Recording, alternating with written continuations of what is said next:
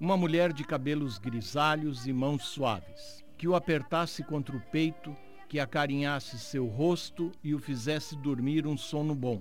Um sono que não estivesse cheio dos sonhos da noite na cadeia. Assim ficaria alegre, o ódio não estaria mais no seu coração, e não teria mais desprezo, inveja, ódio de pirulito, que de mãos levantadas e olhos fixos foge do seu mundo de sofrimentos. Capitães da Areia. Pra no fim do dia ter algum dinheiro. Pra no fim do dia ter algum dinheiro. Olá, eu sou a Beatriz Bandolim e este é o podcast Infância de Areia. Unindo o romance Capitães de Areia com a realidade, vamos contar com a participação da psicóloga Daphne de Araújo e da professora do curso de Assistência Social na UEL, Vera Sugihiro, para explicar as consequências que o descaso e o abandono podem trazer para a vida de crianças e adolescentes em situação de rua e de vulnerabilidade social. Garoto abandonado na Bahia, capitão de areia. É capitão de areia, capitão de areia. Abandonado na Bahia, capitão de areia. É capitão de areia. É capitão de areia. Você já se perguntou o que acontece com aqueles jovens que nunca são adotados ou que passam toda a infância na rua, invisíveis aos olhos do governo e da sociedade?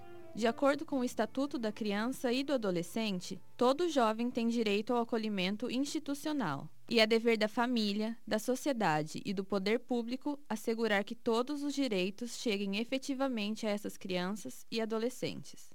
O problema é que esses deveres nem sempre são cumpridos pelos responsáveis, ou apenas medidas provisórias são tomadas. Na teoria, o jovem deve retornar para a família de origem e, se isso não for possível, ele entra para a fila de adoção. Mas a realidade é bem diferente. Muitos só saem do abrigo após alcançar os 18 anos. A psicóloga Daphne de Araújo explica que o sentimento de rejeição, alimentado durante anos, somados à vulnerabilidade social, pode causar sérias crises emocionais.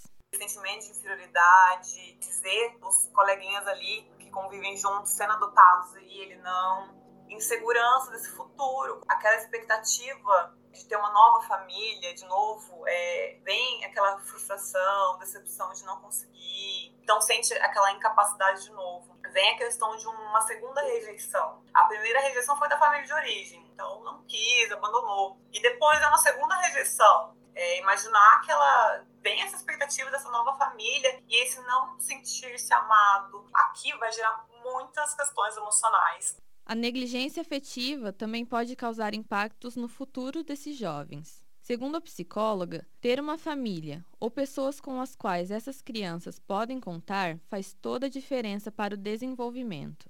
Família é fundamental para desenvolver tanto a questão cognitiva dessa criança, desenvolver a parte afetiva, emocional e também psicossocial, que são as relações futuras dela. Então, ela precisa de receber estímulos positivos para o desenvolvimento, precisa de pessoas identificatórias, que no caso são os cuidadores, alguns pais, para que ela receba esses estímulos de afeto, de sentir-se protegida, para que ela possa ter um bom desenvolvimento psíquico. E quando a gente tem uma família disfuncional, a gente vai ter várias consequências é, internas para ela. Suprir a falha deixada durante o desenvolvimento dessas crianças é um dever de programas e instituições do governo, assim como garante o Estatuto. Mas a professora Vera Sugihiro explica que o Brasil ainda tem um longo caminho a percorrer nesse sentido. A gente tem que avançar muito, porque são questões arraigadas na nossa história, na nossa cultura, nossa, na nossa ideologia, que a gente avança um pouco e retrocede. Porque a questão da nossa sociedade é que só se ensina uma criança quando você pune essa criança. E o, o pressuposto do estatuto foge desse, desse entendimento. É promover, é defender, é prevenir, que é, são elementos, os princípios fundantes para você ter uma criança em processo de desenvolvimento ganhar espaço né, numa sociedade é, de uma forma em que os seus direitos sejam garantidos e não só vir a ser atendido depois que seus direitos foram violados. Como já foi explicado por Daphne de Araújo no episódio anterior, o descaso e o abandono podem levar os adolescentes a cometerem atos infracionais. Vera afirma que, mesmo durante a permanência e após a saída de locais como centros de socioeducação, a negligência com esses jovens continua. Agora, se vocês me perguntarem, Vera, mas essas medidas socioeducativas têm resultado positivo? Realmente é uma medida socioeducativa? O menino que vai para o Sense 2 sai de lá melhor?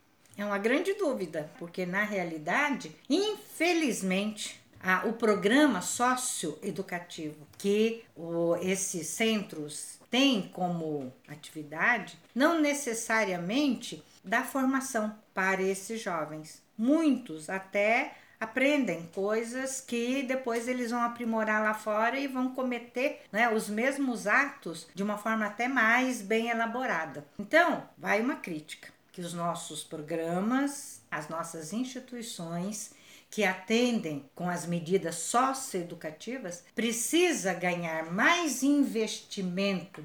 Para mudar esse cenário, a criança precisa passar a ser tratada como prioridade. É, nós temos que primeiro mudar a concepção o conceito do que a gente está chamando de programa educativo, formativo. Se a gente não fizer essa, essa renovação, reestruturar, a gente vai continuar repetindo programas pontuais, imediatistas, de caráter assistencial. Nós temos que romper com esse tipo de prática. Nós temos que mudar a concepção de criança, principalmente da criança pobre em situação de vulnerabilidade e em situação de risco abandonado na Bahia, capitão de areia, é capitão de areia, é capitão de areia. E esse foi o Infância de Areia. No próximo episódio, vamos entender melhor quais são as perspectivas de futuro para essas crianças e adolescentes. Até mais! Ganho pão de cada dia. Locução e roteiro: Beatriz Bandolim. Entrevistados: Daphne de Araújo e Vera Sugihiro. Produção e edição: Beatriz Bandolim e Isabela Abrão. Narrador convidado: Ayub Hanna Ayub. Orientação: Mônica Kazeker.